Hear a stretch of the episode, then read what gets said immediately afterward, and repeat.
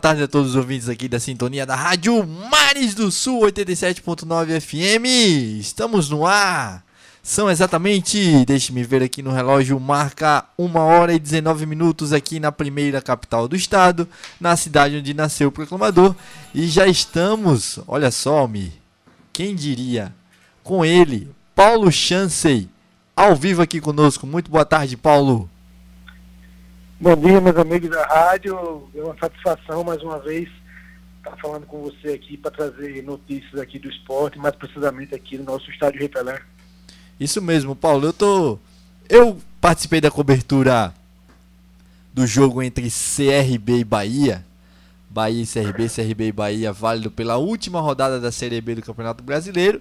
E realmente, após aquela chuvarada, aquele dilúvio que caiu em Maceió e Marechal Deodoro também, um aguaceiro danado em campo, né, Paulo? E aí, muito providentemente, a Celage e o governo do estado já está reformando o gramado do estádio Repelé, é isso? É, Fernando, é o seguinte, o que a gente pode falar é que essa obra é uma obra que já, já vinha sendo aguardada há um tempo já.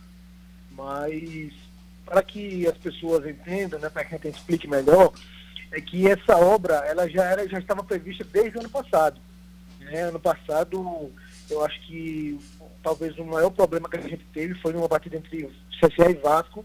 Verdade. Na mesma Série B. Verdade, também estava é, lá, Paulo. Esse problema. Então, assim, o Repelé é um estádio de 52 anos, essa drenagem era uma drenagem desde a sua inauguração e que por muitos anos, né, diferente de outros estádios aí, essa drenagem suportou muito bem, ninguém nunca via é, o gramado do Ripelé encharcado, como, como passou a ficar. E desde o ano passado a gente já vinha tomando medidas paliativas, que era para a questão de fazer alguns furos no gramado, para fazer escoar é, é, essa água. E iniciamos o, a questão do processo licitatório. E a gente deixou a possibilidade de iniciar as obras no início desse ano, 2022. É, tivemos uma reunião na época com a Federação Alagoana de Futebol e também CSA e CRB, que é os, os clubes que mandam jogos aqui no Repelé, e dissemos da necessidade de fazer a obra, só que demandava tempo, né? mais ou menos 45 a 60 dias. E CSA e CRB não teriam onde jogar.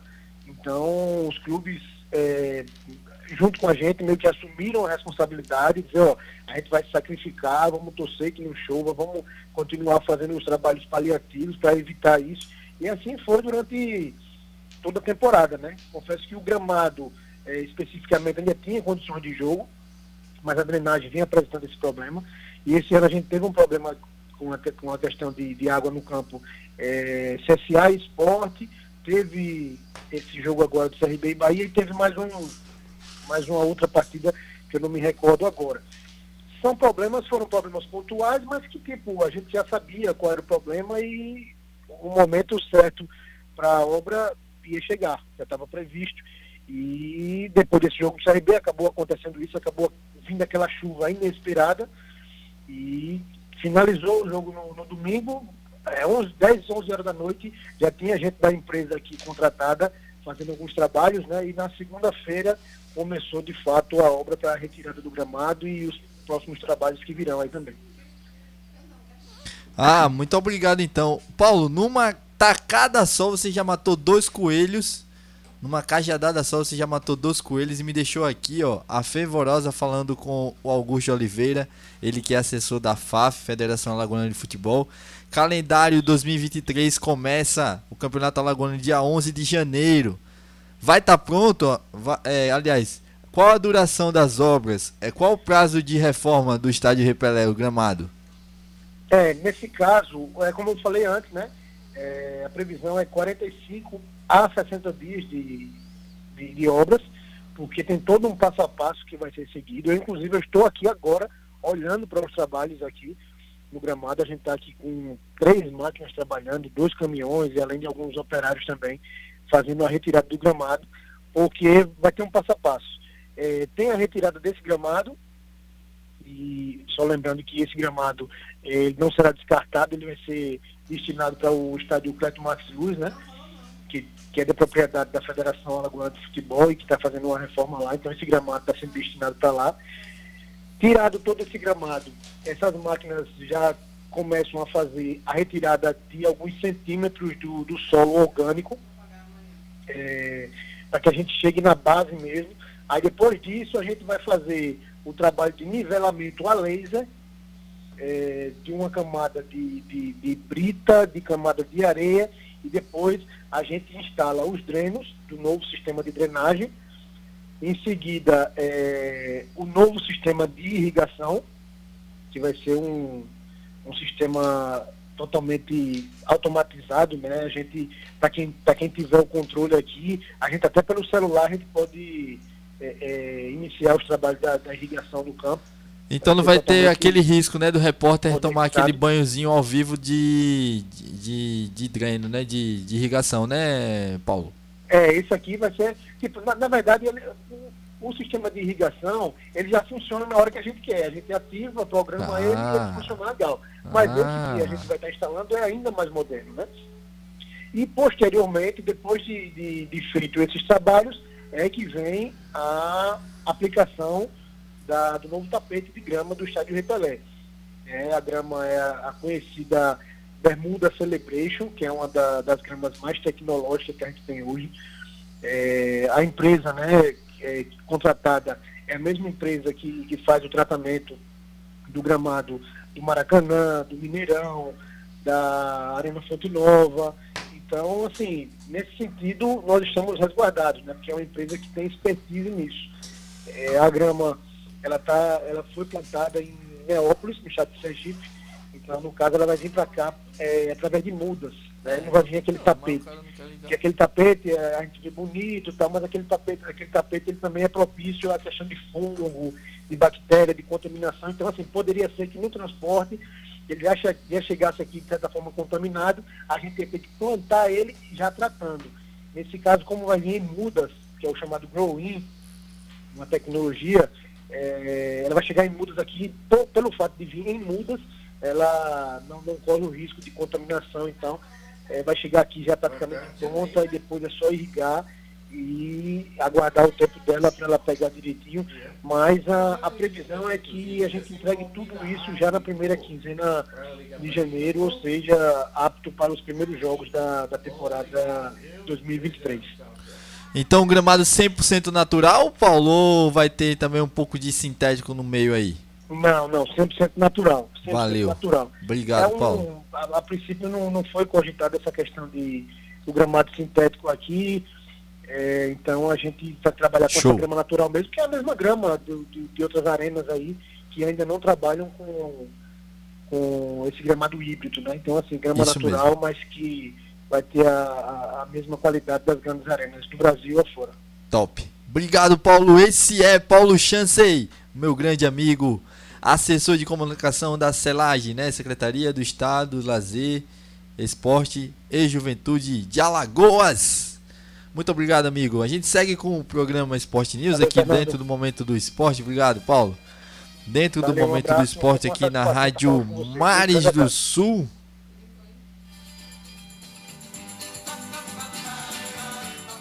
Uma hora e 27 minutos aqui na primeira capital do estado, na cidade onde nasceu o proclamador.